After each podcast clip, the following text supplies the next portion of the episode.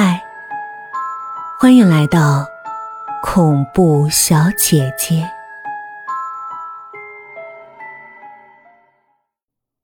李梅没有离开小林家，曼丽说话算数，扣了她的工资。小林发觉，自打曼丽对李梅大发脾气之后，李梅对曼丽确实有点怯。这一天，小林下班回到家。曼丽给他递了个神秘的眼色，转身就进了卧室。小林跟他进了卧室。今天中午，我回家取个东西，发现了个秘密。什么秘密？他在用电脑。你撞见了？我进门时，我发现他有些慌乱。我摸摸主机，还烫手呢。也许他是想学电脑吧。小林嘴上虽然这么说，实际上，他在心里也画了一个阴森森的大问号。他推开门，走出卧室，正巧李梅一边扎围裙，一边朝厨房走。小林在他背后突然叫了一声：“陌路一平。”他一下就站住了。却没有回头，仅仅是愣了愣，马上又朝前走了。平时如果小林说一声什么，即使李梅没有听清，他也会转过头来探寻的看着他问：“哥哥，什么事儿？”他的反应使小林肯定了他的猜测。吃晚饭的时候。李梅还像过去那样低头吃饭，像小猫一样无声无息的。她的长发挡着她的眼睛。小林也像没事一样，只管吃。他不想对曼丽说有关陌路依萍的事儿，女人都醋。晚上，他躺在床上翻来覆去睡不着。李梅不会写字，这么短的时间，她怎么学会了那么多汉字？她到北京还不到两个月，怎么就学会了电脑？难道她一直在用她床下的那台旧电脑练习？还有，她在北京一个认识的人都没有，那个游客七五四六零七怎么对她？那么熟悉，这一切真是太不可思议了。这天，小林上网后，又遇到了陌路一平。奇怪的是，那个游客七五四六零七又出现了。小林马上查陌路一平的 IP，千真万确，他用的就是他家的电脑。两个人。搭上了话你给人家当保姆，是不是经常受委屈？我很少受委屈。看来你的主人对你很好。主要是我性格的原因，在这个世界上，没有任何人对你的委屈负责，因此，委屈是没有用的。你在哪儿上网？主人家。你不带孩子吗？孩子在睡觉。我家也有一个保姆，哪里的？东北农村的，她叫李梅。这名字真怪。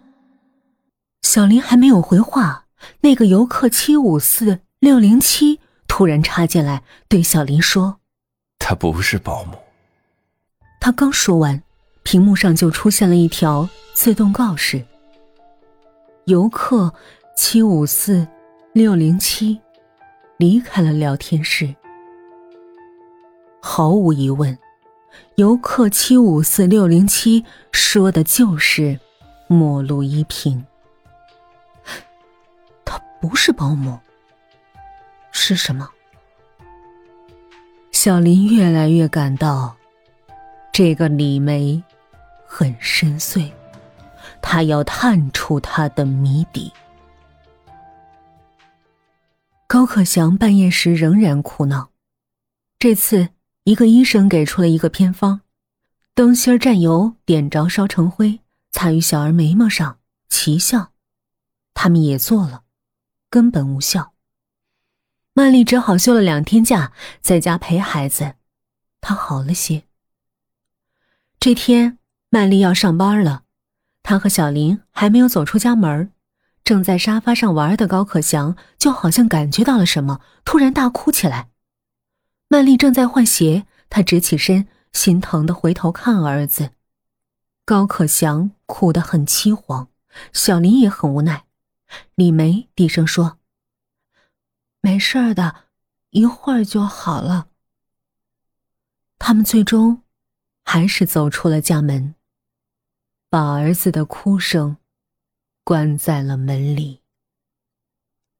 他和曼丽步履沉重的顺着楼梯朝下走，越来越慢，终于停下来，竖起耳朵听。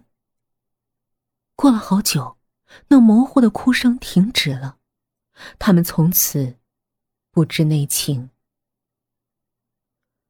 晚上是小林先回来的，他进了门，见高可祥正站在沙发上朝门口看，他一定是听见了开门的声音，眼神里充满了可盼。他见了小林，又哇的一声大哭起来：“爸爸，爸爸，爸爸！”这时候，他已经学会了两个单词：妈妈。和爸爸。夜里没有星星和月亮，黑得很。小林看不见曼丽，曼丽当然也看不见小林。他们在黑暗中都倾听着中间的高可香。大约过了午夜，高可祥猛地大哭起来，很突然。像被针扎了一样，曼丽一下坐起来，打开灯，把孩子抱起来。高可祥眼睛瞪得大大的，直直的盯着门板，大哭：“乖乖，不哭啊！”高可祥根本不理睬：“乖乖，不怕啊！”高可祥的哭声越拉越长。你这到底是怎么了呀？曼丽急得满头是汗，高可祥烦躁的用小脚使劲的踢，他的脸色在灯光下显得更憔悴。高小林，假如这孩子有个三长两短，我跟你没完！曼丽乱撒气，一边说，眼泪一边流下来。接着，他又鼓鼓的对高可祥喊道：“哭哭哭！你再哭，再哭，我打你！”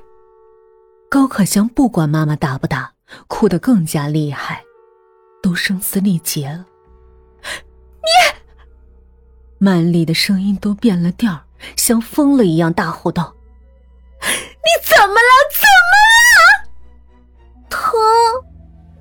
高可香嘴里竟然蹦出了一个字，这是他除了爸爸妈妈之外说出的第三个音节。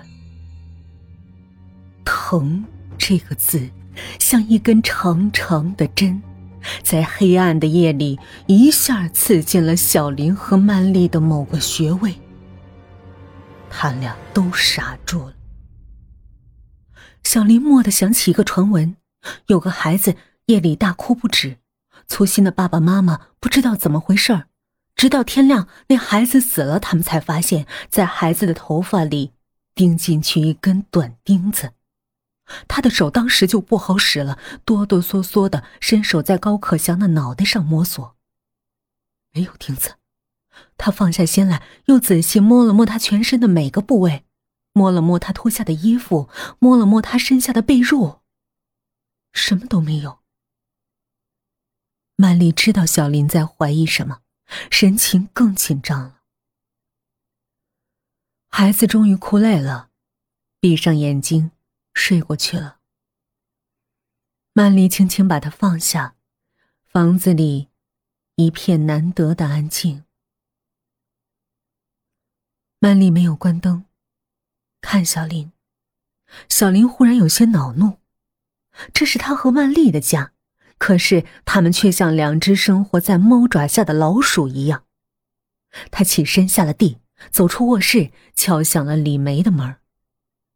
李梅很快就开了门，她穿得很整齐，好像一直都没脱，她的头发挡着半张脸。高哥，李梅，这孩子白天怎么了？没怎么呀。他说疼。我不知道怎么回事儿。